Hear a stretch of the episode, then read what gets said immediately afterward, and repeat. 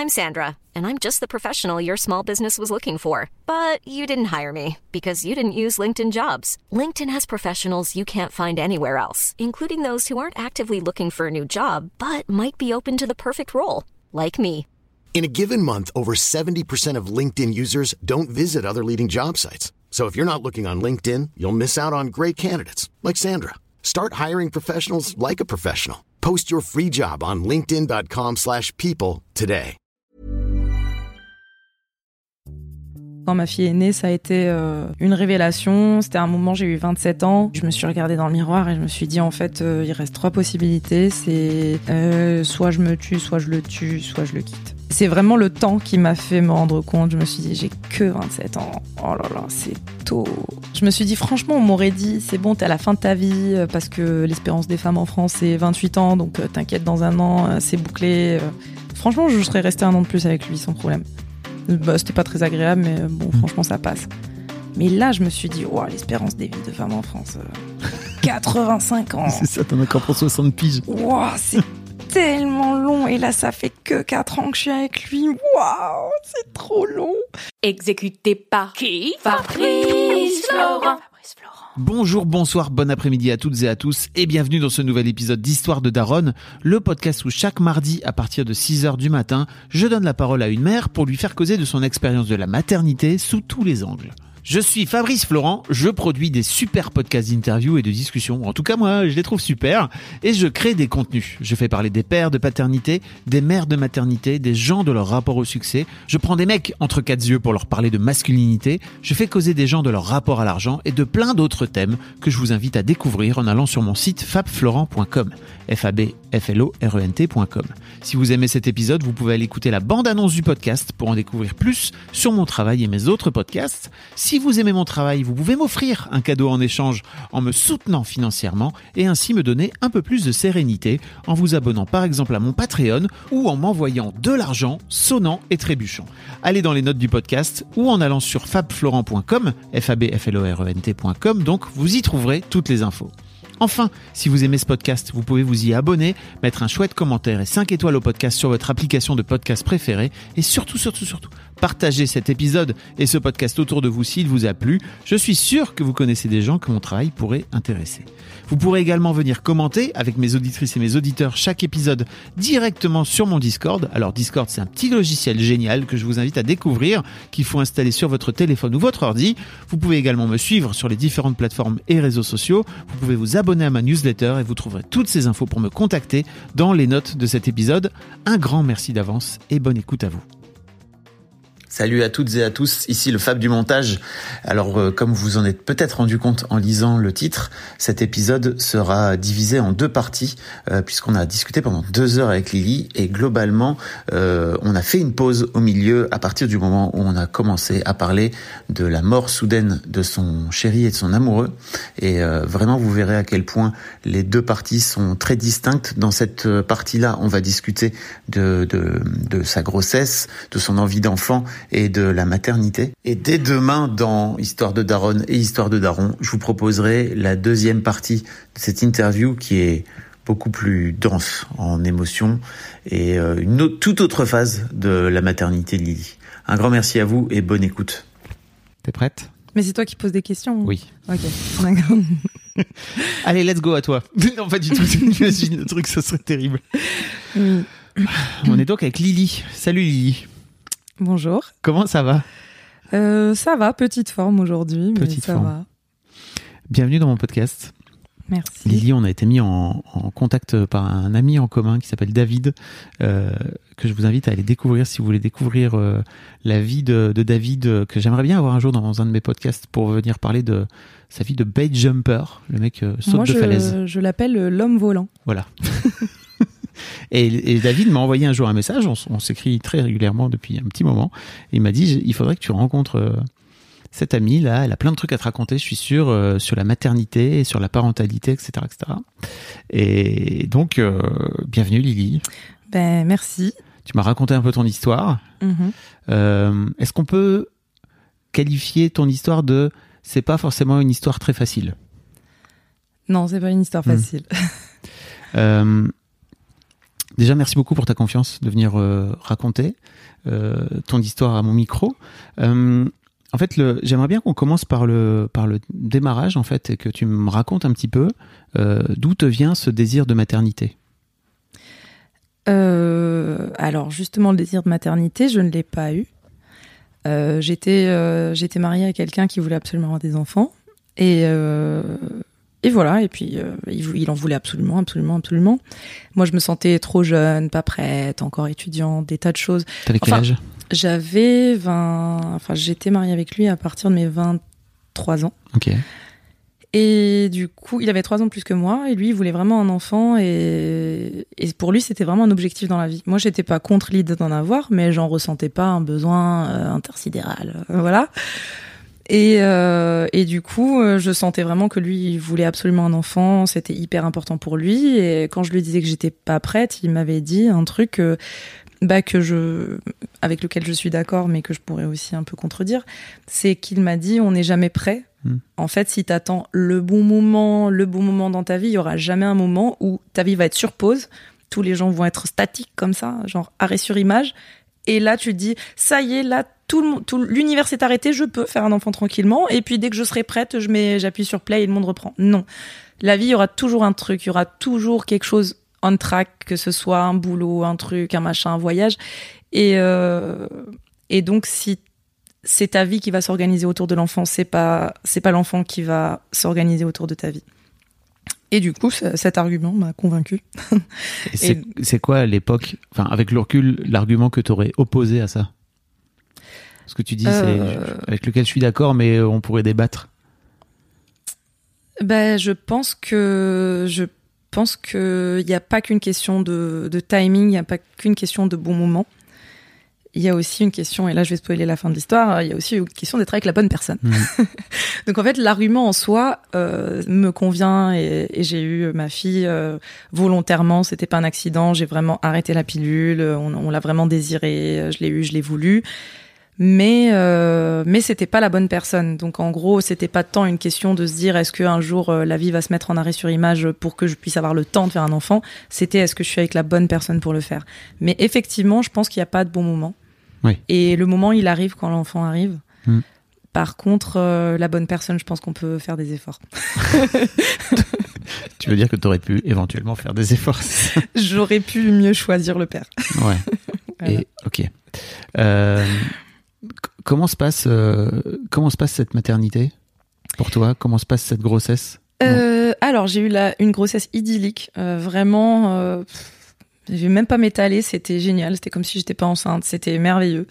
Euh, à la fois parce que j'étais tellement détachée justement du désir de maternité que je le prenais pas au sérieux. Et en fait, c'est marrant parce que j'ai vécu les choses avec énormément de légèreté. Quand je vois des fois des copines qui ont vraiment, elles veulent absolument un enfant et tout, et donc en fait, elles transforment complètement leur vie pendant la grossesse et c'est hyper un truc hyper lourd à vivre. Moi, du fait que euh, au final, j'étais ok pour en avoir, mais si j'en avais pas, c'était pas grave. Et ben, ça m'a donné une forme de légèreté d'avoir vécu ma, ma, ma grossesse hyper simplement. euh, je faisais tout ce que j'avais envie de faire, je mangeais tout ce que j'avais envie de manger, tous les trucs qu'on dit dans les livres qu'il faut pas manger, qu'il faut pas faire. Je faisais tout ce que j'avais envie de faire, sauf l'alcool. Mais euh, l'alcool est la seule restriction que j'ai respectée pendant toute ma grossesse et tout le reste, je mangeais tout ce que je voulais. Je faisais toutes les activités que j'avais envie.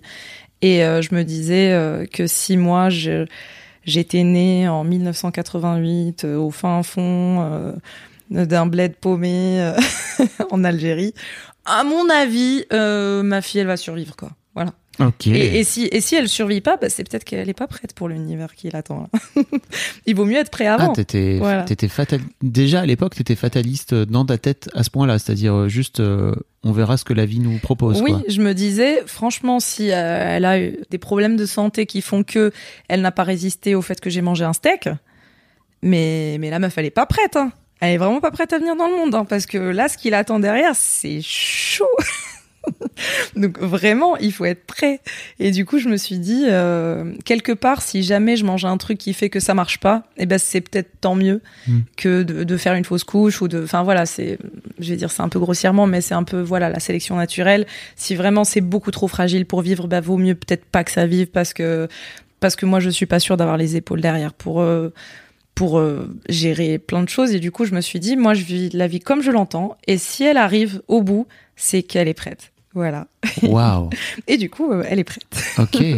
Et mais il n'y avait pas aussi ce truc de. Tu disais que tu étais étudiante, c'est ça? Ouais, j'étais étudiante. Il oui. n'y a pas aussi, tu vois, un, un mode de vie qui est, entre guillemets, pas encore tout à fait euh, compatible euh, avec la maternité, tu vois, l'idée d'être étudiante, etc.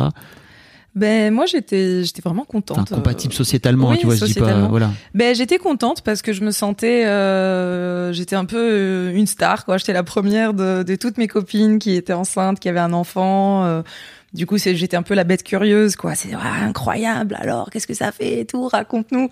Et du coup, je me sentais un peu comme la précurseuse de, de- du mouvement.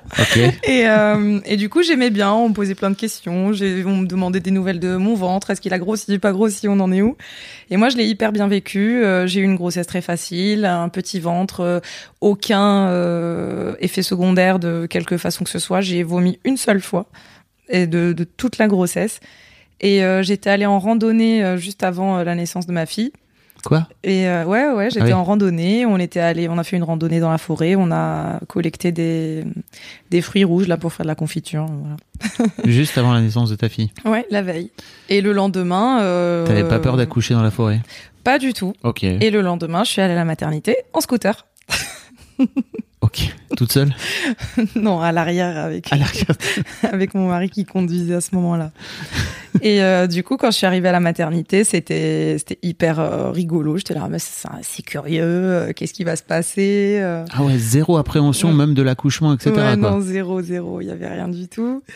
Et, euh, et voilà, au bout d'un moment, j'étais un peu inquiète parce que j'avais hyper peur de ne pas avoir la péridurale à temps. Donc j'étais très, très, très anxieuse. J'avais vraiment pas envie d'avoir mal. J'avais trop peur d'avoir mal. Et donc j'arrêtais pas de dire oui, c'est à quelle heure la péridurale? J'appelais la- l'infirmière toutes les cinq minutes. Je là, est-ce que c'est maintenant? Est-ce que c'est maintenant? Et au bout d'un moment, j'ai fini par l'appeler. Elle m'a dit oui, c'est bon, on va mettre la péridurale. Et à partir du moment où elle a mis la péridurale, alors c'est bon, là j'étais dans, je vivais ma meilleure vie. Euh, J'ai appelé euh, mes parents en, FaceTime. Là, j'étais là, ouais, je suis à la maternité, ça va, bon, c'est un peu long, mais bon.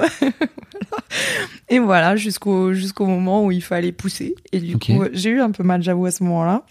Et après, elle est née euh, en super bonne santé, euh, aucun souci, trop mignonne. euh, Mais tu vois, est-ce que j'ai envie de te demander, est-ce que cette, euh, le fait que ça roule comme ça pour toi à ce point-là, tu crois avec le recul qu'il y avait une forme de d'insouciance et de déni, euh, j'allais pas dire un déni de grossesse parce que c'était pas le cas, tu vois, mais tu vois une forme de déni de ce que tu étais en train de faire? Oui, si, si, je pense aussi, oui, je pense. Je me rendais pas du tout compte de de Qu'à la fin il y avait un enfant, c'est ça? Qu'il y avait euh, plus qu'un enfant, un humain. Oui. un être humain à part entière. Oui, c'est-à-dire qu'on allait rentrer à la maison à trois. Je... T'étais parti comme ça, euh, la fleur au fusil, sans te dire, euh, tiens, à un moment donné, on va se retrouver à trois? Bah euh, non. Je, vraiment, je, je sais pas, ma fille elle est née, je l'ai trouvée trop belle, trop mignonne, et puis je, je me questionnais, je me disais, euh, attends, est-ce qu'elle est vraiment objectivement belle, ou est-ce que c'est vraiment juste parce que je suis sa mère? Ok. Parce que, parce que moi j'ai déjà vu des enfants qui étaient pas très beaux. et du coup je me disais, non mais attends, c'est objectif ou pas? Donc je la prenais en photo et j'essayais dans ma tête de, de couper le contact et de me dire, attends, mais si elle est trop mignonne, objectivement elle est trop mignonne et. C'était important pour toi que ta fille soit belle. Non, en fait, je voulais juste. C'était pas important ou pas important, mais je voulais juste voir est-ce que vraiment euh, l'amour qu'on avait pour un enfant, ça, ça modifiait la perception. Du coup, je voulais savoir est-ce que vraiment je la trouve mignonne ou est-ce que je suis euh, Matrixé euh, par l'amour. Exactement. Voilà. Et du coup, j'arrivais pas à savoir. Enfin, je, je saurais jamais. Des fois, euh, en regardant des, des vieilles vidéos, je la trouve quand même mignonne en vrai. Mais, mais sur le coup, j'avais vraiment envie de me poser la question. J'étais là, essaye de te déconnecter de, de l'amour, du truc, de la projection, et, et dis-moi vraiment la vérité. Si t'as un enfant moche, dis-le, c'est pas grave. Et en fait, je la trouvais hyper mignonne. Et, euh, et c'était la première fois. En fait, c'est vraiment quand je l'ai vue, quand je l'ai prise dans les bras, que pour la première fois, je j'ai senti que que, que que tout ça, il y avait un enfant en fait tout le long, quoi. Que t'as réalisé Ouais. que t'allais devenir maman. Oui.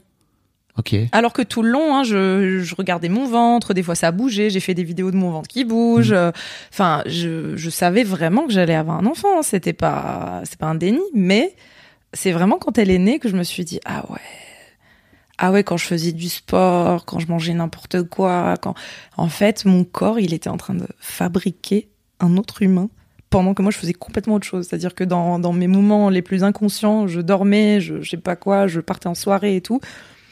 Mon corps était en train de, de, de, de donner une vie, quoi. Et ça m'a.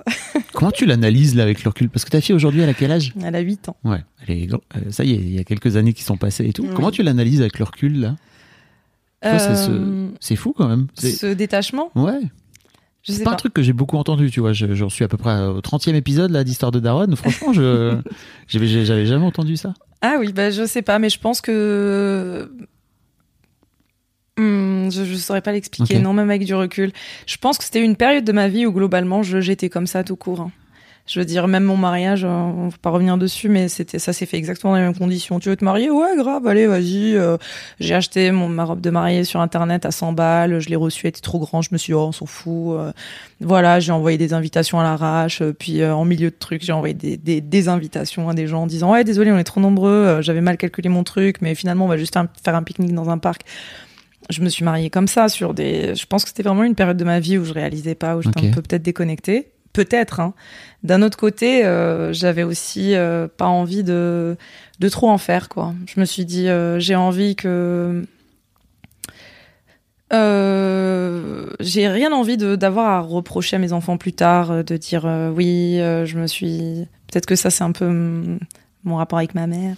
Ok. On va passer en séance de psy là. Mais euh, en gros, ma mère, ça a été une personne très très oppressante pendant pendant toute ma vie, jusqu'à aujourd'hui d'ailleurs. Et euh, ce que j'ai entendu rabâcher tout le temps, tout le temps, j'ai de très mauvaise relation avec elle. J'espère qu'elle va pas écouter ce podcast.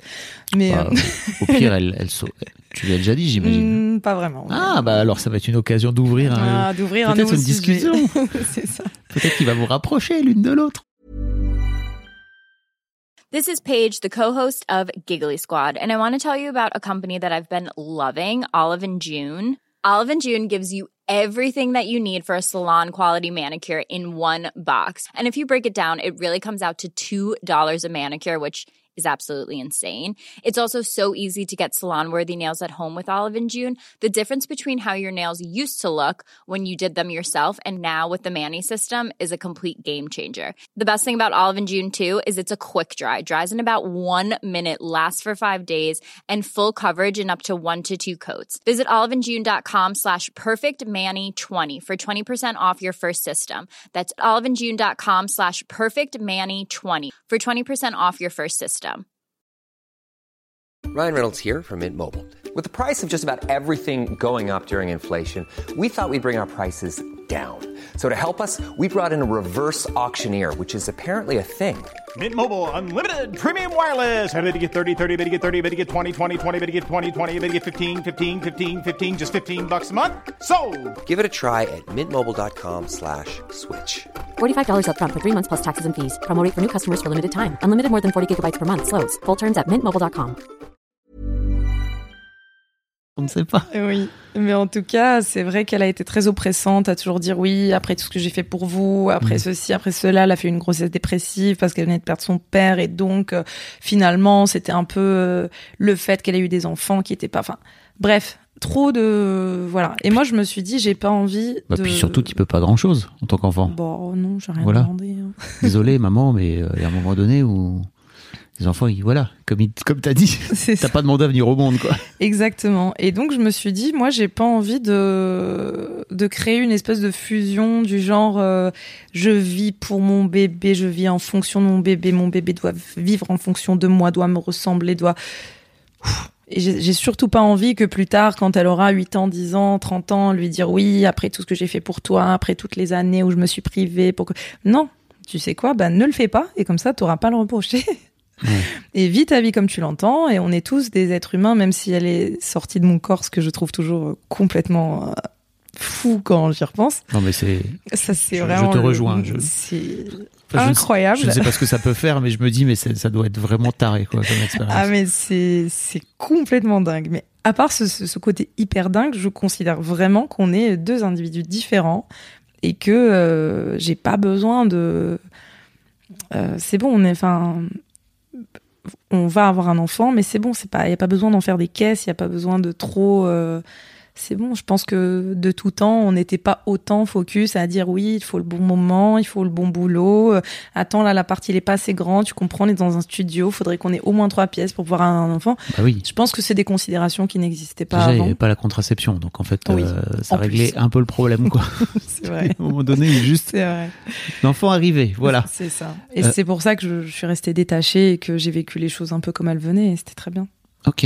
Mm. Est-ce que tu as la sensation que du fait d'être euh, de pas avoir pris conscience en fait qu'il y a un moment donné il allait avoir, avoir un enfant, tu as eu besoin de te euh, je sais pas de transformer en maman ou d'avoir un truc à un moment donné de te dire OK, il faut que je prenne soin de cet enfant qui est là maintenant quoi.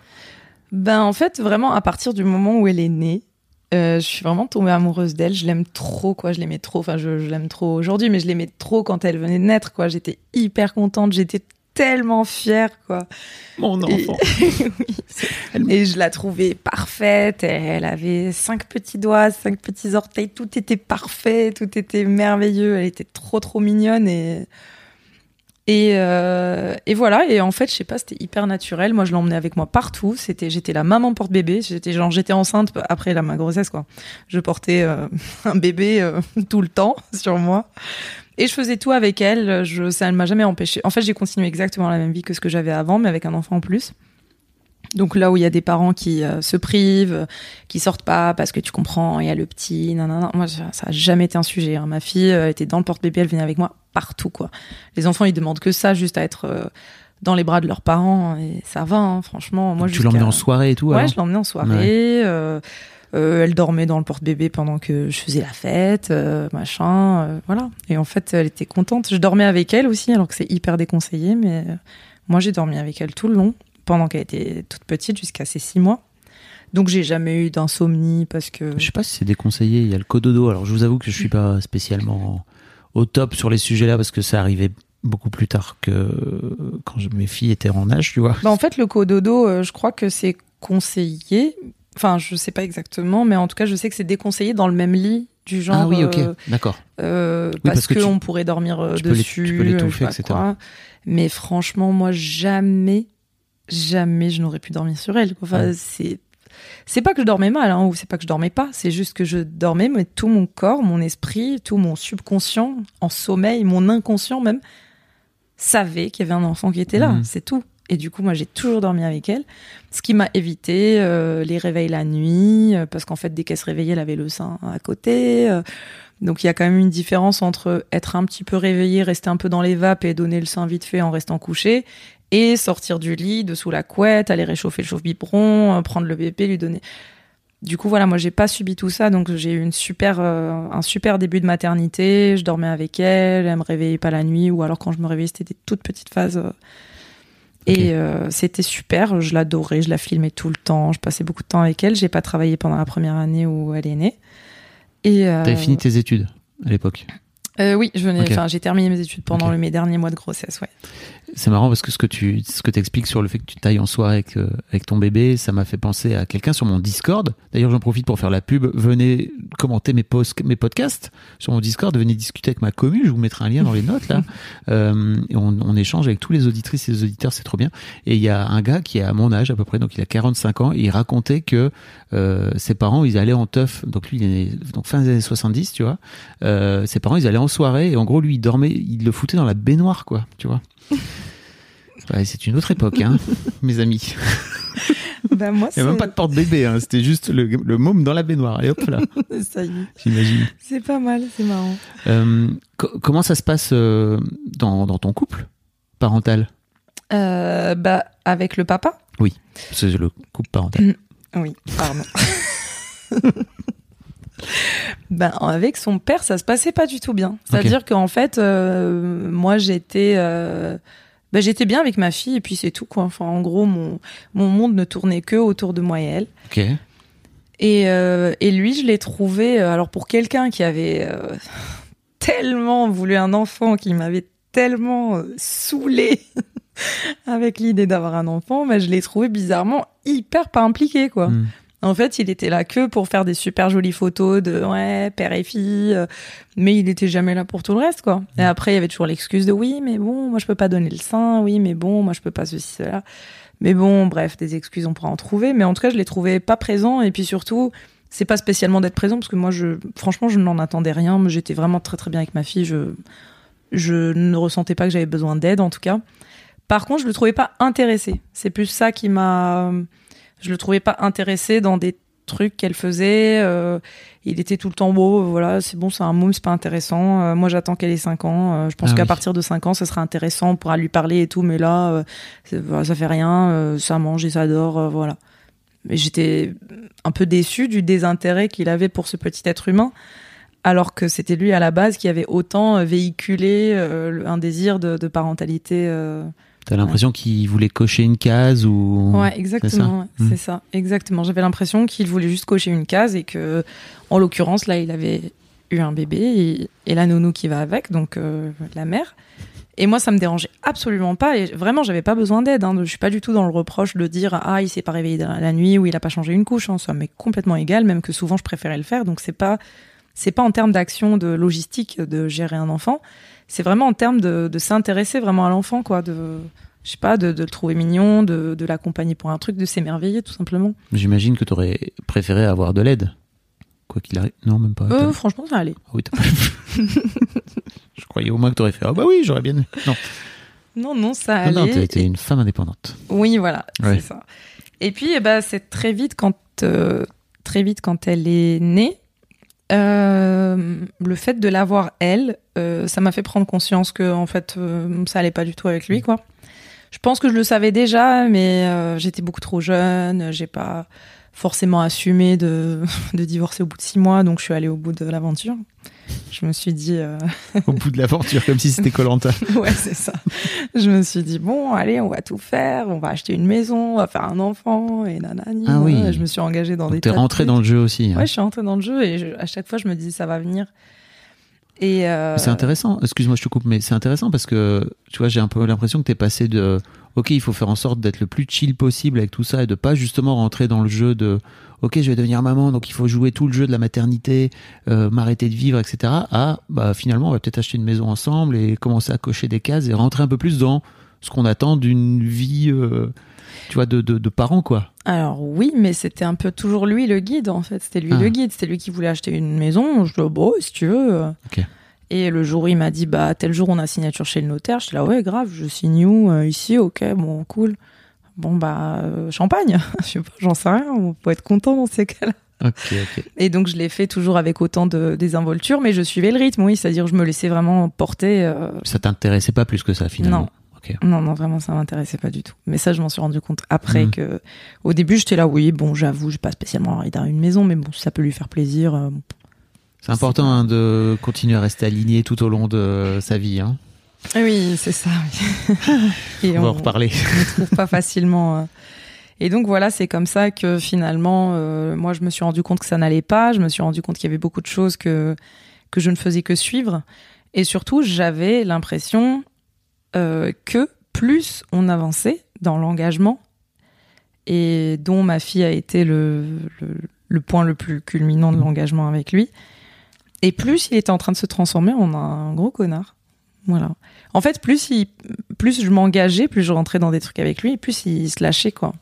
C'était un peu le principe du, du pervers narcissique. J'aime pas trop dire ça parce que c'est un terme à la mode, mais, Ouais, c'est surtout, si je puis me permettre, un, un vrai diagnostic, tu vois, à poser. C'est pas, enfin, c'est un, un professionnel qui vient dire, alors, vous êtes pervers narcissique. Ok, donc ouais, il était de plus en plus, euh, Oui, en fait, plus j'étais verrouillée, il t'emprisonnait, Ouais, c'est ça. Plus je rentrais dans l'engagement dans des choses qui étaient difficiles à défaire. Et oui, c'est ça. Plus j'étais. Enfin, plus on rajoutait des barreaux et plus euh, il devenait vraiment insupportable. Et du coup, c'est vrai que quand ma fille est née, ça a été euh, une révélation. C'était un moment, j'ai eu 27 ans.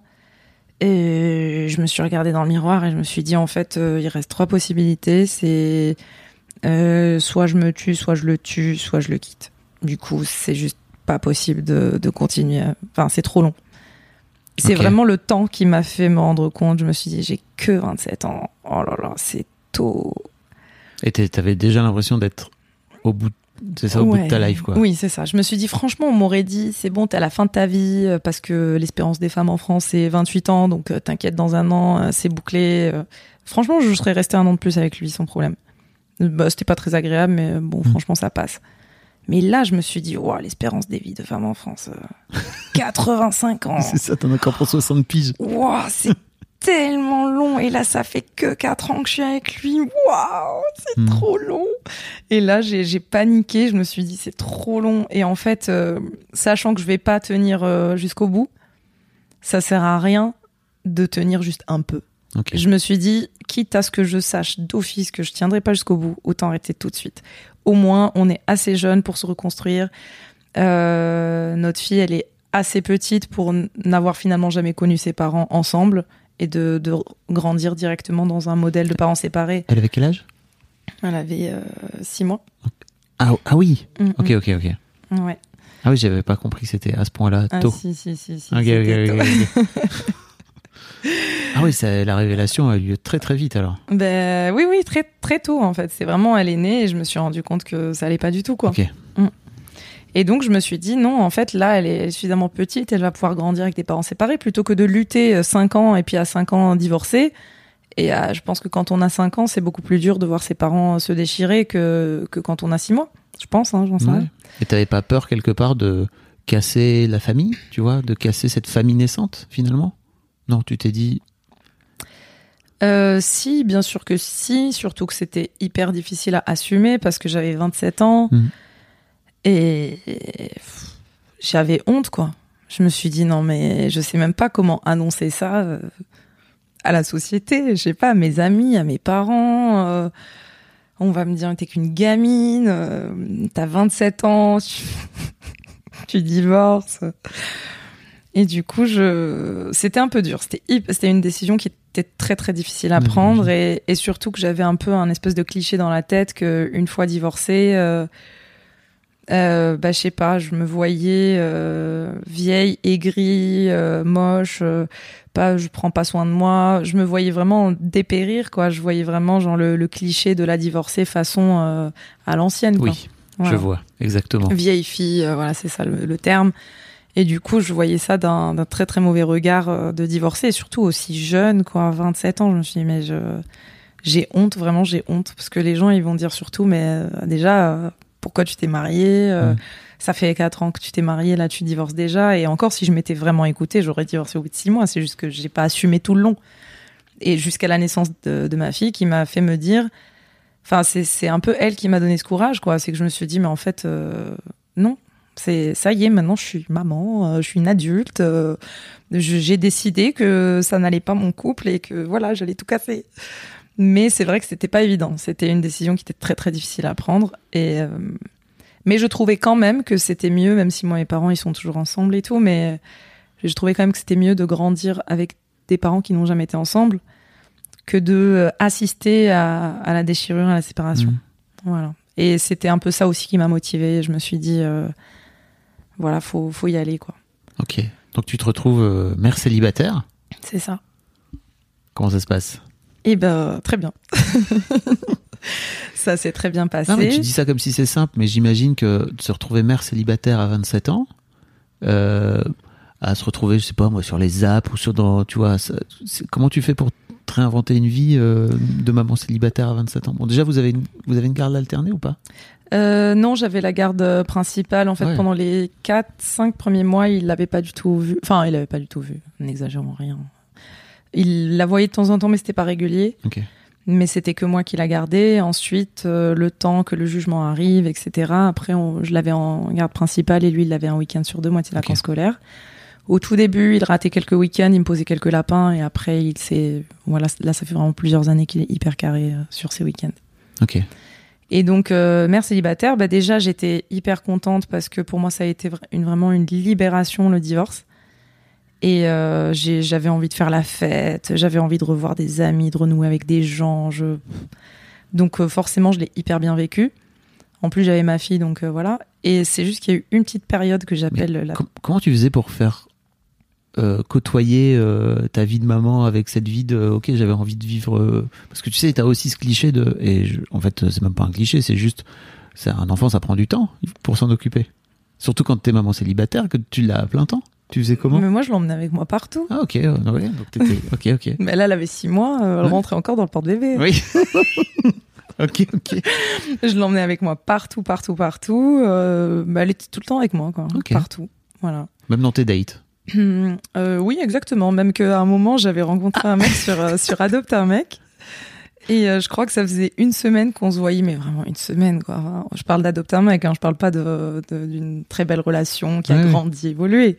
On venait de se rencontrer, c'était, ça, on s'était vu trois fois en une semaine, c'est déjà beaucoup. Et à un moment, je lui ai dit, je te laisse, je te laisse ma fille cet après-midi, j'ai un entretien.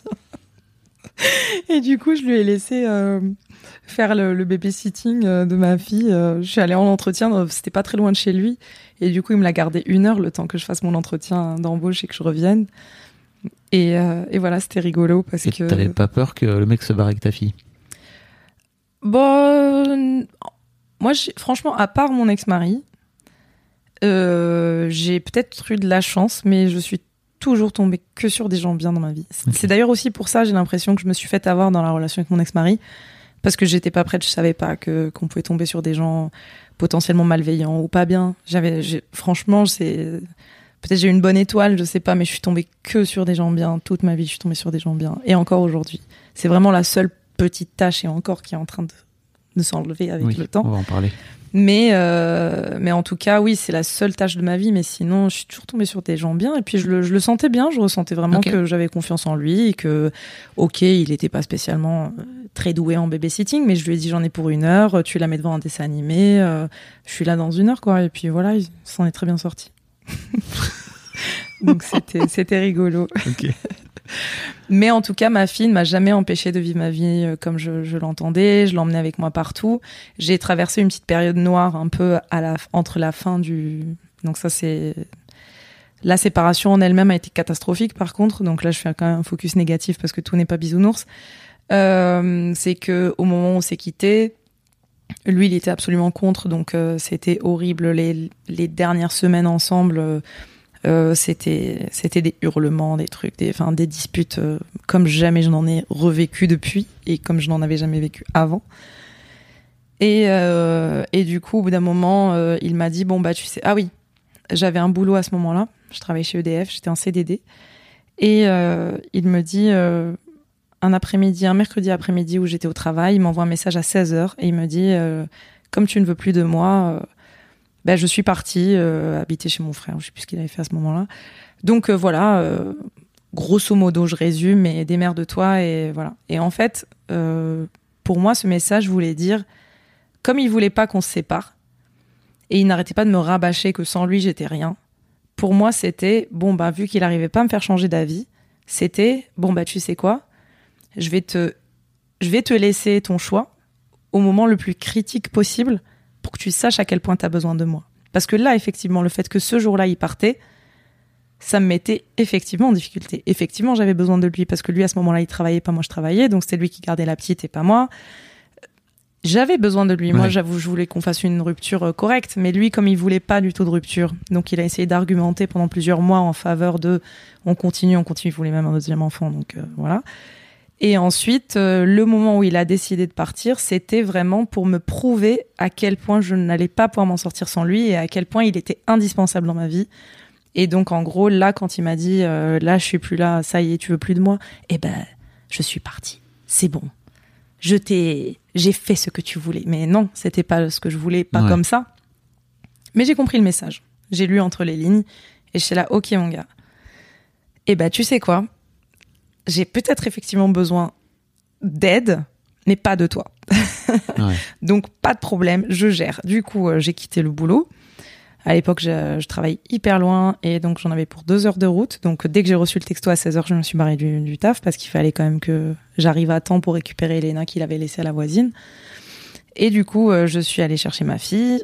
Euh, je l'ai récupérée et, et à partir du lendemain, bah, j'avais nulle part où la laisser.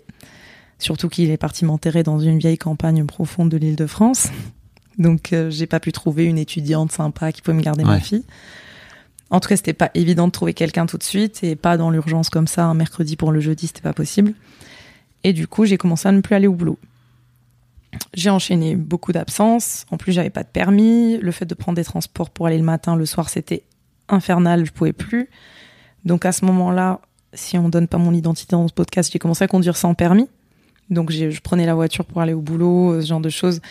Quand je trouvais bien sûr la solution de garder ma fille pendant quelques heures, je prenais la voiture et j'y allais. Je me suis dit bon, tant pis, euh, j'ai pas de permis mais je sais conduire, tant pis.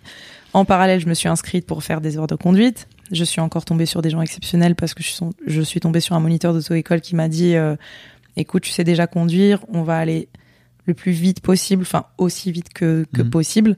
Il y a eu des heures, des fois que j'ai raté. On est obligé de faire 20 heures normalement avant l'examen. Et moi, je pouvais pas, donc des fois, j'emmenais avec moi ma fille euh, dans la voiture d'auto-école. Et des fois, je ratais des cours. Et en fait, le fait de rater des cours, ça me faisait décaler par rapport à la Ouais. potentielle date d'examen. Et lui, il me disait, bon, bah écoute, je vais les noter comme fait. Comme ça, ça te permet de passer l'examen le plus rapidement possible. Sinon, ça te pénalise. Donc, ça a été, il a été hyper cool. Et du coup, ben, en parallèle de ça, j'étais donc je prenais ma fille, je prenais la voiture sans permis, euh, j'allais chercher un appart pour essayer de me rapprocher du boulot. En fait, j'essaie- je me suis dit, il faut vraiment pas que je perde mon taf, donc il faut que je retrouve un autre appart, que je me rapproche. J'étais en train de chercher une assistante maternelle, j'étais en même temps en train de, de passer mon permis et en même temps en train d'essayer de bosser. Wow. Et au final, euh, à un moment, donc je sors de cette période noire de, de- Ah oui, petite précision, là où on habitait, mon ex, il venait tout le temps, enfin il passait en voiture pour surveiller ce que je faisais. Alors au début, je sais pas, je savais pas que c'était pour surveiller parce que je n'étais pas aussi machiavélique dans ma tête, je n'imaginais pas ça. Mais à un moment, euh, j'étais partie à, à Poitiers avec un ami et avec ma fille. Et du coup, euh, la semaine d'après, il m'avait dit oui, euh, soi-disant, euh, t'as pas d'argent et en fait, euh, t'as de quoi payer un billet de train pour Poitiers. Je me suis dit mais comment il a su? De là était partie euh, une enquête où je voulais savoir comment il avait réussi à ça. Il m'a suivi. Il a... Je savais très bien que mes amis ne parlaient pas avec lui. Ils avaient tous un peu choisi leur camp quand même. Et en fait, euh, j'ai fini à force de, de dispute en dispute en dispute. Il a craché le morceau qu'il fouillait dans mes poubelles et qu'il avait trouvé le billet de train dans ma poubelle. Alors qu'on j'habitais dans un immeuble, enfin un immeuble, un immeuble de trois étages, Ah oui. mais en gros on avait le. C'est du taf, quoi. Ouais, De- c'est c'est du taf, ouais, oui. de, de trouver laquelle et ma poubelle, fouiller dedans pour chercher un billet de train. C'est quand même, euh, ça va loin. À ce moment-là, je m'étais mise à fumer et il me l'a reproché. Et en fait, c'est pareil, c'est parce qu'il avait trouvé des paquets de cigarettes dans ma poubelle. Oh là là. et du coup, euh, donc euh, là, il, enfin bref, Bah, il tentait de revenir. c'est ça. Et à ce moment-là, je suis rentrée dans une paranoïa de fermer les fenêtres quand j'étais là pour faire croire que j'étais pas là, d'ouvrir les fenêtres quand je suis pas là pour faire croire que je suis là. Euh, au bout d'un moment, je passe mon permis, j'arrive à avoir mon permis, je fais un crédit pour m'acheter une voiture. Et du coup, la voiture, je la garais à la mairie pour ne pas la garer au pied de chez moi parce que je voulais pas qu'il sache que je m'étais acheté une voiture, je voulais pas qu'il sache que j'avais eu mon permis. En fait, je voulais pas qu'il sache que j'avançais sans lui parce que si jamais il avait vu que j'étais en train de réussir à avancer, il aurait trouvé d'autres façons de m'embêter et la seule façon pour moi d'avancer, c'était de lui faire croire que je galérais.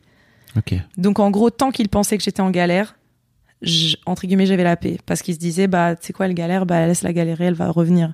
Donc je, je devais un peu laisser l'image que ce, que j'allais pas bien. Donc la- l'appartement, je l'ai pas résilié. Je le gardais un peu en parallèle pour qu'il sache pas qu'en parallèle j'avais trouvé un autre appart, que j'avais passé mon permis, que j'avais acheté une voiture, que j'avais trouvé une nounou. J'ai fait plein de choses. euh, Waouh. dans son dos.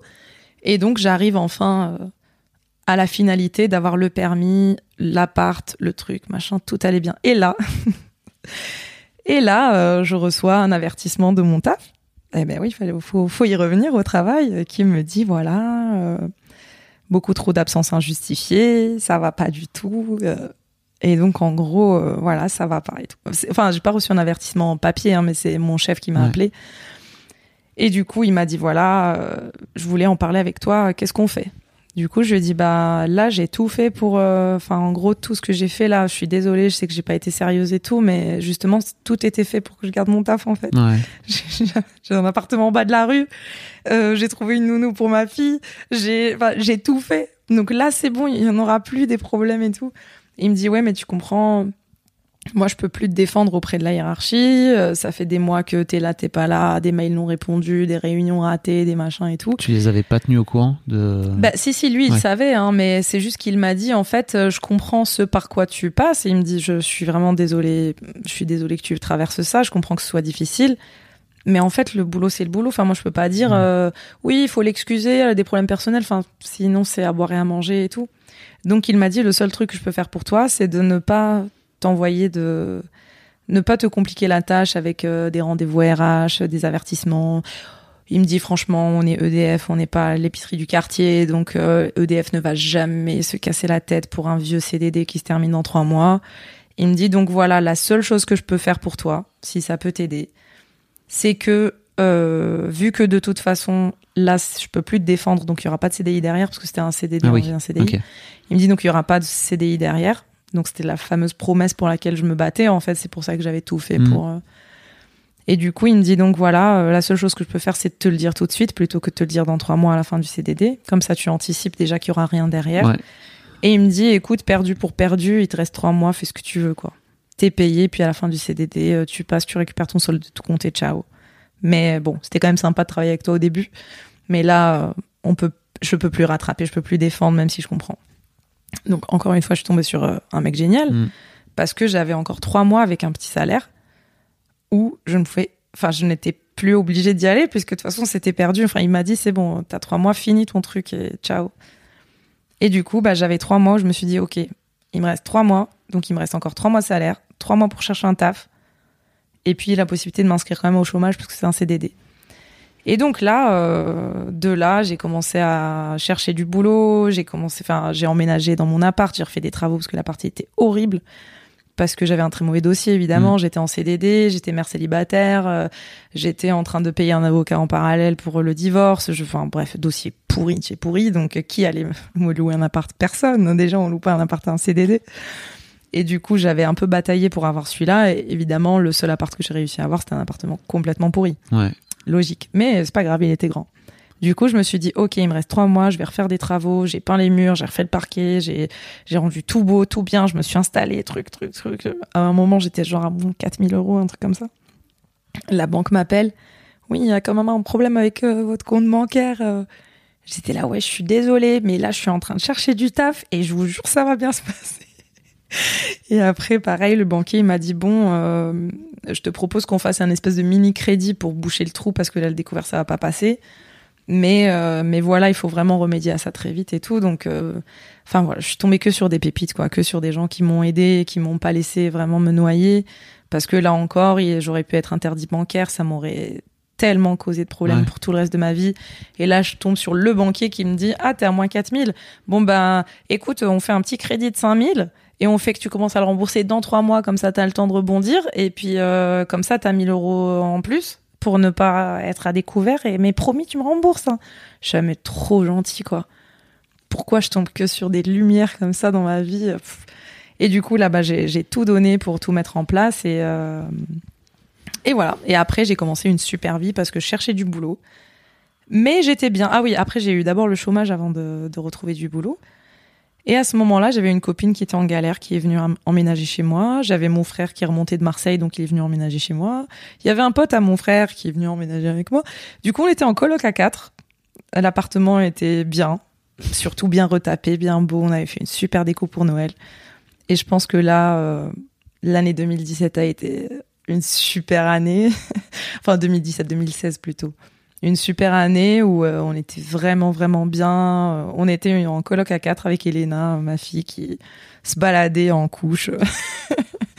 Et donc, c'était super parce que elle faisait pleinement partie de, de la coloc, quoi. C'était vraiment un petit humain miniature qui habitait avec nous et, et voilà, tout le monde était hyper gentil avec elle. On écoutait de la musique, on passait des soirées à danser, à chanter. Elle dansait avec un tel.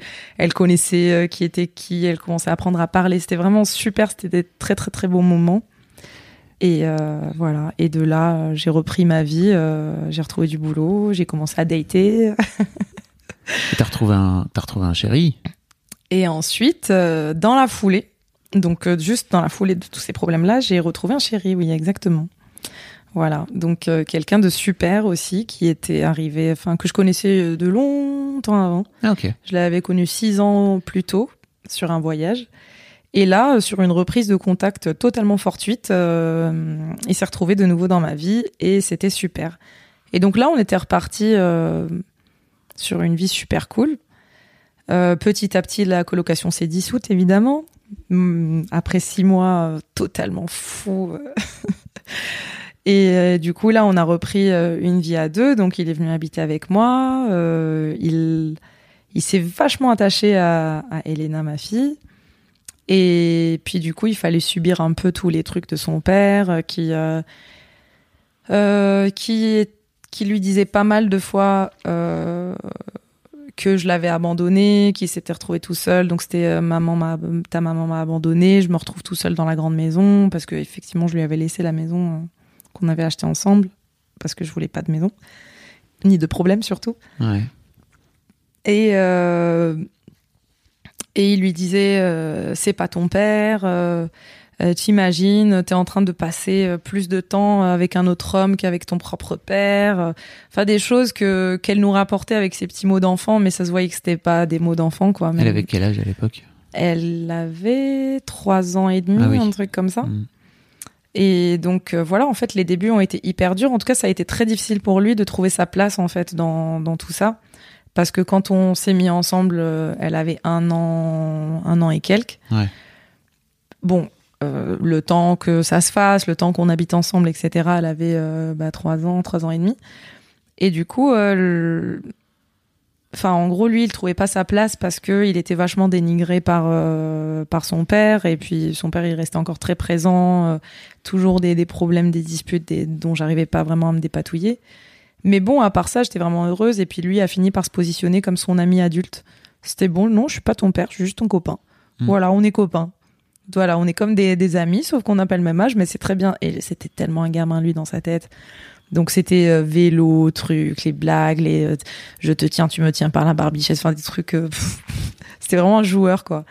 Et donc c'est comme ça qu'on s'est reconstruit, donc tous les trois. Et et lui aussi avait beaucoup aimé ma façon de vivre ma maternité.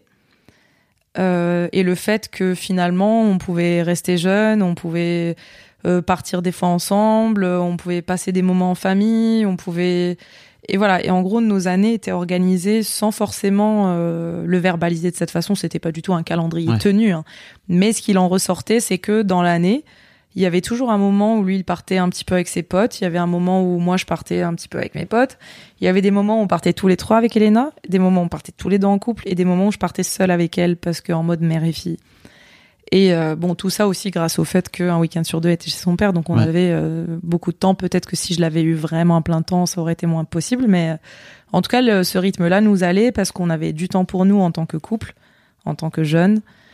Et moi, j'avais du temps pour moi en tant que moi-même, avec mes potes, avec mes, mes occupations. Lui, il avait du temps pour lui. Et en même temps, on était aussi des fois tous les trois. Sans oublier que, avant tout, c'est quand même ma fille. Sans, je ne l'excluais pas spécialement de la relation, Ouais. mais il y avait des moments où j'avais envie d'être seule avec elle. Il avait aussi beaucoup de moments seul avec elle aussi. et, euh, et donc voilà, donc c'était un rythme qui nous allait beaucoup. Et à un moment, Elena est commençait à devenir très euh, très agressive euh, par rapport à l'histoire avec son père, à me dire oui, papa il a dit ça, papa il a dit ça. Et à un moment, elle était vraiment petite. Hein, je saurais pas dire quel âge elle avait, mais vraiment beaucoup trop petite pour me dire ça. Mais à un moment, j'étais en train de lui expliquer un truc. Et elle me dit, mais maman, moi je ne sais plus qui croire. Ah oui. Mais elle avait quoi Elle avait 4 ans, quoi? C'est waouh. Et en fait, moi, j'essayais toujours d'éviter de rentrer dans le conflit parce que je me suis dit, en vrai, je vais, je vais pas faire un match de ping-pong sur la tête de ma fille, quoi. Bah oui, c'est ça. C'est que lui, il va lui dire, ouais, c'est ta maman. Moi, je vais lui dire, mais non, c'est pas moi, c'est lui. Et lui, il va lui dire, mais non, c'est pas moi, c'est ta mère. Et j'étais pas sûre que ce soit très constructif, donc je me suis dit, bon, elle comprendra quand elle grandira. Pour l'instant, lui, il raconte ce qu'il veut. Et moi, je relève pas. J'ai pas envie de rentrer là-dedans du tout. Donc en fait, quand elle me disait, euh, voilà, papa, il a dit ça, j'étais là, ok, bah s'il a dit ça, bah ok. Je, je relève pas, je rentre pas dans le débat, je rentre pas dans le conflit. J'a- J'avais vraiment pas du tout envie de parler de ça avec elle et je trouvais que c'était un peu nocif. Et puis au bout d'un moment, on est arrivé à, une phase qui était hyper difficile. Elle faisait énormément, énormément de crises. Elle hurlait, elle faisait des terreurs nocturnes. C'était vraiment une catastrophe et on était arrivé à un point où moi j'avais l'impression qu'elle me détestait quoi. Et euh, et à chaque fois, donc euh, mon chéri, donc euh, Manu, donc le mec avec qui je me suis mis après mon divorce, il me disait bah tu devrais lui parler, tu devrais lui expliquer ta version de l'histoire, machin. Euh. Et moi je lui disais non, j'ai pas envie de rentrer là-dedans, Mm. je trouve que c'est pas constructif. Il insistait, et moi je le faisais pas. Et à un moment, euh, il est venu me voir, il me dit bon, écoute, ah, c'était un soir où il était resté seul avec elle et moi j'étais sortie. Et quand je suis rentrée, il me dit bon, faut qu'on parle. J'ai parlé avec Elena. Elle avait trois ans et demi, la pauvre. T'as parlé avec Elena, non Faut qu'on parle. et en fait, il me dit écoute, euh, je lui ai parlé et ça va pas du tout. Il me dit en fait, elle elle t'en veut énormément pour l'histoire avec son père. Euh, tu te rends pas compte, elle est en train de vraiment de développer une haine envers toi. Mhm. Et tu peux pas continuer à, à, ne rien dire. Il faut vraiment trouver une solution. Et, et en fait, j'étais en train de prendre conscience que je, en voulant absolument ne pas rentrer dans le débat, j'étais en train de me faire bouffer en quelque sorte. Donc à ce moment-là, j'ai pris l'initiative de l'emmener voir une psychiatre. Et donc la psy, elle m'a dit ouais mais en fait c'est pas possible parce que de ne pas rentrer dans le jeu de de qui est qui, bon c'est une chose, mais euh, mais de ne rien dire c'est quelque part euh, un consentement aussi. Oui. Et donc en gros vous êtes souvent une réponse, hein, une non-réponse. Oui c'est ça. Pardon, je t'ai coupé. Et du coup je lui donne raison quoi. Ouais. Et donc je suis en train de lui donner raison pour tout. Et là je lui ai dit ouais mais comment je fais quoi? Enfin parce que moi j'ai pas envie, j'ai pas envie de débattre, j'ai pas envie, j'ai rien à prouver, j'ai j'ai pas envie de rentrer là-dedans, d'être là en train de faire un vieux règlement de compte. Si je l'ai quitté, c'est pas pour que je continue à, à quatre ans plus tard encore à régler ça. C'est bon. Et elle m'a dit non, il faut dire c'est le juge qui a décidé que c'était comme ça. Ah oui, parce que lui lui disait euh, ta mère euh, m'a empêché de te voir, ah euh, tout ça, tout mm. ça. elle a fait exprès pour que je puisse pas passer du temps avec toi, tout ça. Donc au bout d'un moment, avec la psy, on s'était mis d'accord sur le fait de dire c'est le juge qui a décidé. Donc moi, je, voulais partir sur un truc assez impartial. Je lui ai dit, bon, écoute, Elena, quand on s'est séparé avec ton papa, oui, c'est vrai, c'est moi qui l'ai quitté, parce que j'étais très très malheureuse, et ça ne me convenait pas. Donc ça, c'est un truc que j'assume. Elle pense qu'elle veut, ma fille. C'est comme la, la, vérité. Je lui ai dit après, moi, j'ai demandé à avoir ta garde parce que je t'aimais vraiment beaucoup, et ton papa, il t'aimait aussi vraiment beaucoup. Donc lui aussi, il a demandé à avoir ta garde. Et à un moment, il y a, quand les gens sont, quand les parents sont pas d'accord, bah, il y a un juge qui, qui va décider quelque chose pour eux parce que eux ils arrivent pas à se mettre d'accord. Si moi je veux t'avoir pour moi parce que je t'aime trop et que ton papa il veut t'avoir pour lui parce qu'il t'aime trop, et eh ben au bout d'un moment on peut pas te couper en deux. Donc à ce moment-là, il y a un juge qui vient et qui décide comment on fait. Et le juge, il a décidé que tu resterais avec moi pour l'instant et plus tard tu seras grande et peut-être tu décideras ou j'en sais rien. Et du coup, ça l'avait vachement apaisé. On avait fait plusieurs séances avec cette psy. Et quand j'ai vu que ça avait assez bien avancé, assez bien fonctionné, j'ai dit à son père, écoute, voilà, ça fait un moment qu'elle voit la psy. Et euh, voilà, voilà ce qui a été dit. Et, et ah oui, et Elena, elle me disait, oui, mais quand papa me dit ça, moi, je sais pas quoi lui dire. Je lui bah dis, bah, tu lui dis, maman m'a dit, tu prends pas de, de, poids sur tes épaules. Tu lui dis, c'est maman qui a dit que c'était un juge qui a décidé. Voilà, c'est tout. Tu lui dis, moi, j'ai posé la question à maman, elle m'a dit ça. Voilà, comme ça, c'est même pas toi qui, qui, qui affronte ton père. Tu, tu mets tout sur moi. Et c'est ce qu'elle a fait. Et elle est revenue en me disant, euh, il m'a dit que c'était pas vrai, que c'est pas le juge, que c'est elle. Et voilà. Et du coup, on est resté là-dedans. Ça a tourné, ça a tourné. Et au bout d'un moment, euh, je, je, voyais plus trop le bout avec la psy parce que on n'arrivait pas vraiment à, à, avancer de façon constructive. Parce que si on arrive à dire il y a un juge et que lui il dit non, il n'y a pas de juge, c'est elle qui a pas voulu parce que les juges ils donnent toujours raison aux mamans. Donc en fait la seule raison pour que les papas ils puissent avoir la garde c'est que euh, la maman elle accepte. Donc si la maman n'accepte pas c'est qu'en fait quelque part elle veut pas quoi. Donc euh, c'est faux hein. statistiquement ça, ça, se révèle complètement faux. C'est juste que les darons ils veulent pas la garde. Ils la demandent très rarement lui il avait pour pour le coup euh, ça a beau être un connard il l'avait demandé la garde hein, voilà et du coup, euh, je suis pas sûr que ce soit tant un connard. On, va, en reparlera. Oui, on en reparlera. Oui, voilà, c'est ça. En tout cas, à l'époque, il. À l'époque, oui, voilà. Après, les choses évoluent heureusement d'ailleurs, mais euh, en tout cas, il avait demandé la garde et il l'avait pas eu. Bon, pour moi, son dossier n'avait pas tout donné. Oui, oui, c'est un, autre sujet. C'est un autre sujet. Et, euh, et donc voilà, en tout cas, c'est comme ça que finalement, on a un peu arrêté de voir la psy. Et là, c'était là que Manu, mon chéri, était devenu un peu le, le psy par l'humour. Et ça, c'est un truc génial. J'aimerais bien écrire un livre là-dessus. Il faudrait juste que je trouve comment le formuler. Mais euh, il arrivait vraiment à désamorcer des situations incroyables en rigolant et en tournant tout à l'absurde. Un exemple tout bête, euh, pendant le confinement, Elena va chez son père, passe un week-end chez son père. Elle revient, elle veut plus nous prendre dans les bras, elle veut plus nous faire des bisous parce qu'on va lui refiler des microbes. Ah oui. Et du coup, je dis, ah non, mais Elena, euh, bah, je t'explique, je suis ta mère, euh, là, tu viens, on va passer deux semaines ensemble avant que tu retournes un week-end voir ton père. Et lui, il lui avait dit, oui, il faut plus que tu fasses trop de bisous à ta maman, parce que, euh, euh, voilà, sinon elle va te refiler des microbes, machin. En plus, Soupir. ta mère, elle fait pas attention, elle met pas le masque comme il faut, euh, tout ça, tout ça. Donc ça m'avait fatiguée. Mm. Et donc, moi, je, quand elle m'a dit ça, j'étais là, bon, Elena, euh, tu vas pas me saouler, quoi. Enfin, était là pendant deux semaines, on va pas pendant deux semaines être là, euh, les Oui. des fantômes à vivre ensemble.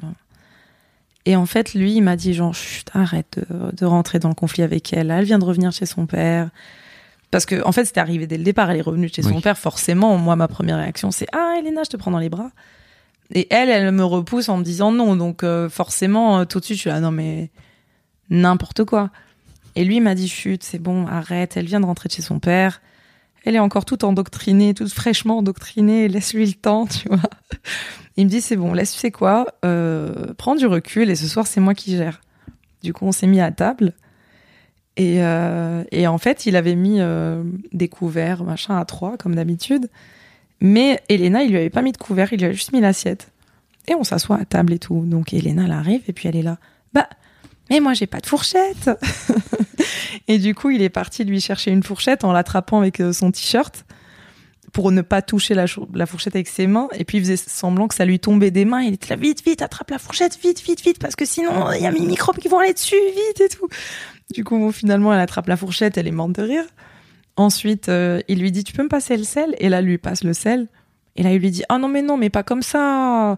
Ah non, mais là, t'as mis tout tes microbes dessus, là. Mais comment on va faire? Oh non, mais non. Mais oh, regarde, elle a mis ses microbes sur le sel, là, et tout. Il dit, bon, d'accord, ok, je vais. Et puis, il va, il prend une espèce de lingette d'eau de javel, il frotte le sel. Il sale son truc. Ensuite, elle touche à un autre truc. Il lui dit, non, mais Elena, mais là, t'as, mais t'as mis tes microbes, là, mais ça va pas être possible. Mais là, on va tous mourir. Mais comment on va faire? Et puis, des fois, elle demandait un truc. Il dit, ah, bah, désolé, ça, je peux pas. Ah oui, elle a demandé un verre et c'est vachement haut pour Ouais. elle. Elle peut pas aller récupérer le verre parce qu'elle voulait de l'eau. Ah mais je peux pas te donner le verre hein, parce que parce que si je le touche après tu te rends compte on va tous mourir et tout. Donc viens il faut que je te porte et que toi t'ailles prendre le verre toute seule. Mais attention tu peux pas ouvrir le placard. Et en fait il, il lui a fait un parcours du combattant Ouais. avec cette histoire. Et il l'a saoulé mais en même temps il l'a tellement fait rire. Et à la fin elle était là. Bon bah je crois que papa il raconte quand même un peu n'importe quoi après on était là bah non pas du tout je sais pas pourquoi tu dis ça par contre si tu fais un câlin euh, nous on prend. et en fait, ça c'est juste un exemple. Mais en fait, on est rentré dans un cycle où il y avait des tas de situations qui les amorçaient de cette façon-là. Et j'ai trouvé ça, pour moi, c'était de l'art. c'était vraiment de l'art de communiquer avec les enfants par le rire, par l'humour. Et, et beaucoup de problèmes se sont résolus comme ça, y compris sur le des, des choses quand il lui disait oui, c'est pas ton père et tout. euh, elle était là, elle lui dit ouais, mais euh, de toute façon, euh, papa, il a dit que toi, t'étais pas mon papa. Il dit ah ouais? Ah, Je savais pas, mais je croyais. Eh, t'es sûr? Ah parce que moi je vais aller lui en pas toucher un mot à ton papa. hein. Je vais lui dire mais comment ça c'est toi son papa c'est pas moi? Mais non c'est moi son papa c'est pas lui. Et puis il rigolait avec elle et en fait finalement elle était morte de rire. Elle s'en rendait compte en, en fait à chaque fois que je sais très bien que je suis pas ton père. T'as pas besoin de venir me dire oui papa il a dit que t'étais pas mon papa. C'est bon on lui a jamais dit que c'était son père. Et en fait voilà petit à petit c'était hyper rigolo et des fois même elle euh, elle se moquait ou des trucs comme ça ou euh, elle rigolait. Et en fait c'était devenu vachement bienveillant sans que forcément on dise du mal ou du bien. On disait juste rien mais on rigolait sur les choses qui nous paraissaient absurdes. On les poussait à l'extrême. Et c'était vachement sympa. Et et voilà. Et à un moment je, je pense qu'on avait vraiment réussi à construire une vie de famille intéressante. Surtout que mon ex de son côté il s'était remis avec euh, une autre fille.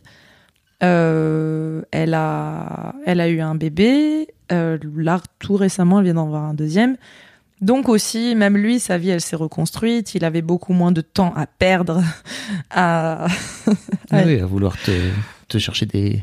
C'est ça. Il a, il a plus le temps. Ouais. Voilà, je pense. Et du coup, bah, finalement, les choses allaient beaucoup mieux euh, entre tout le monde, même si on avait encore des, des grosses disputes. Mais c'était de plus en plus ponctuel, de moins en moins quotidien, courant.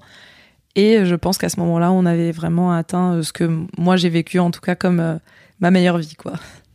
De famille, de couple, de, tout, tout ce que j'avais me convenait, euh, mes rapports avec ma fille, mes rapports avec mon chéri, euh, ce qu'on faisait ensemble, la manière dont on évoluait, euh, notre façon de communiquer, de rire, tout était, tout était parfait.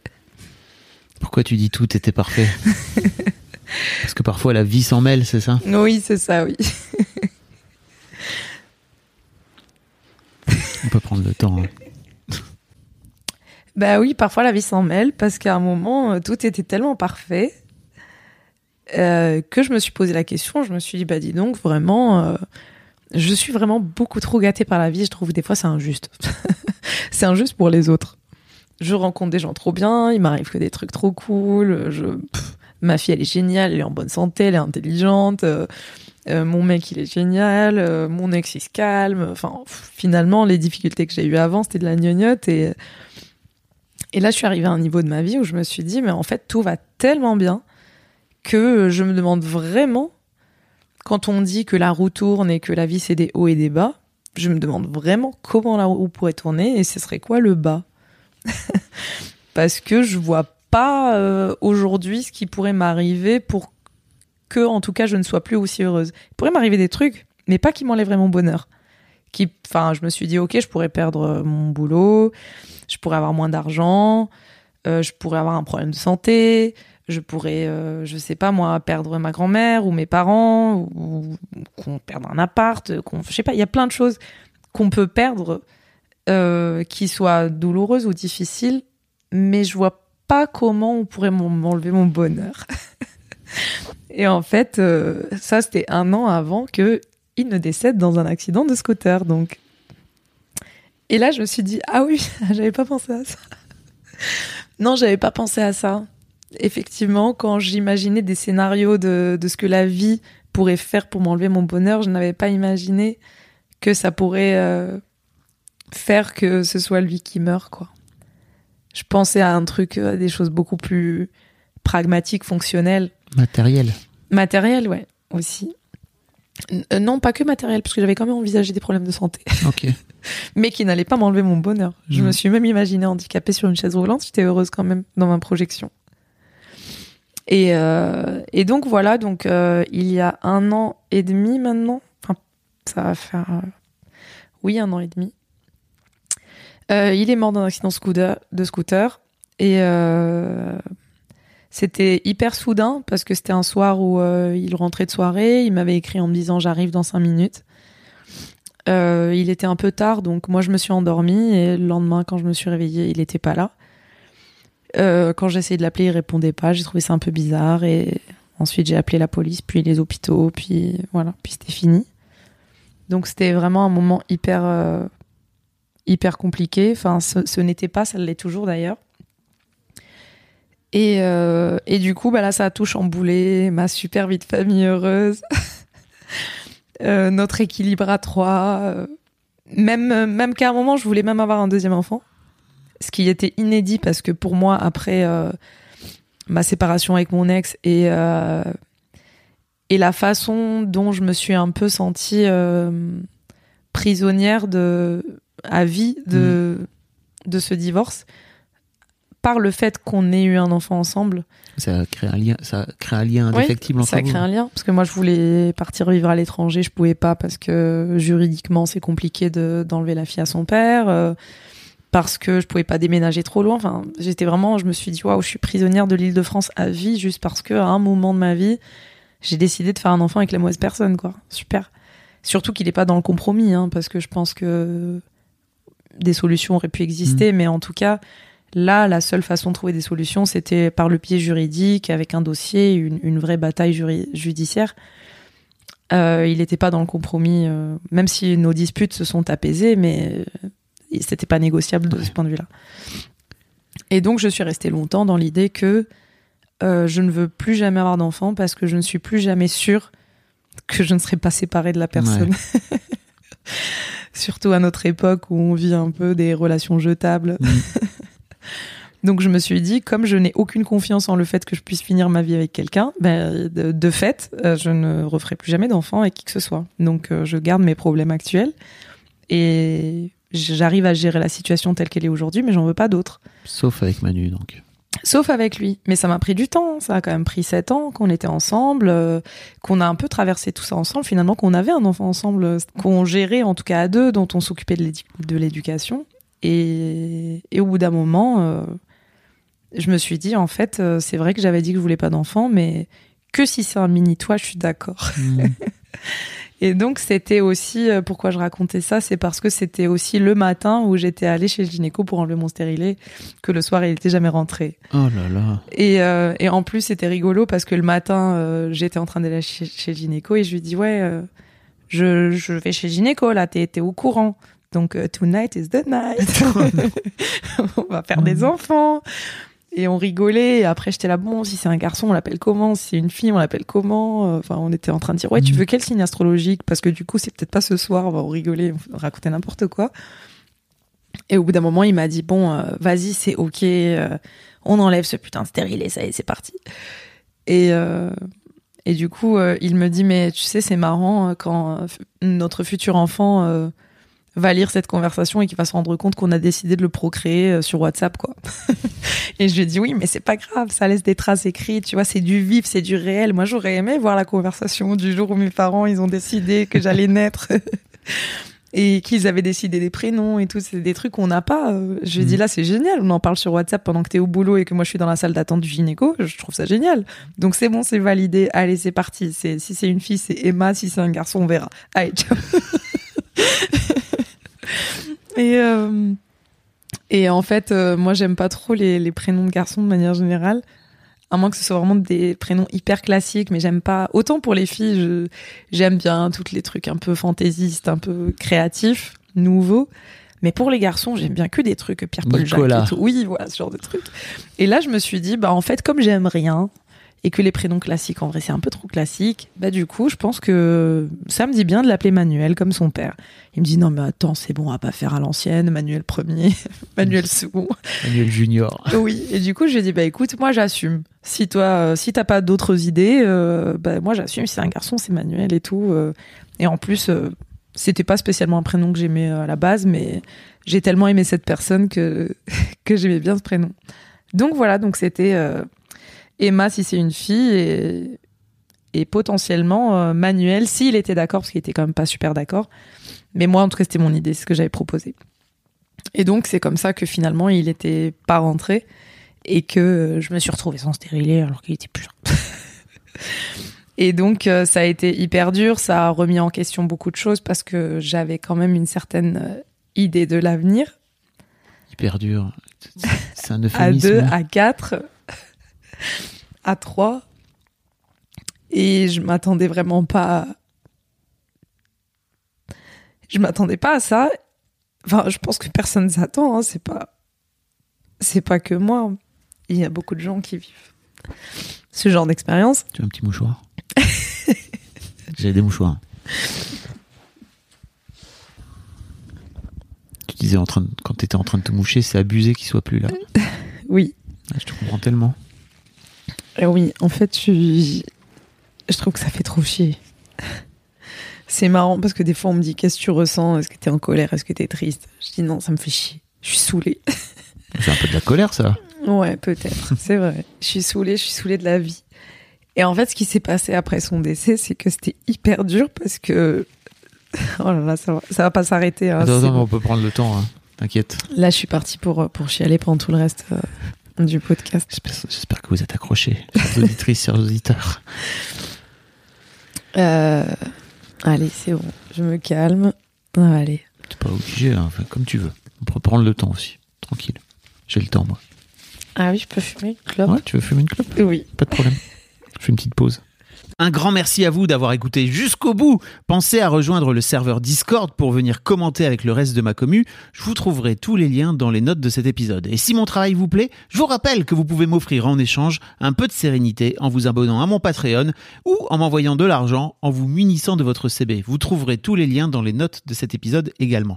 Bonne fin de journée et j'espère à très bientôt pour un nouvel épisode de podcast.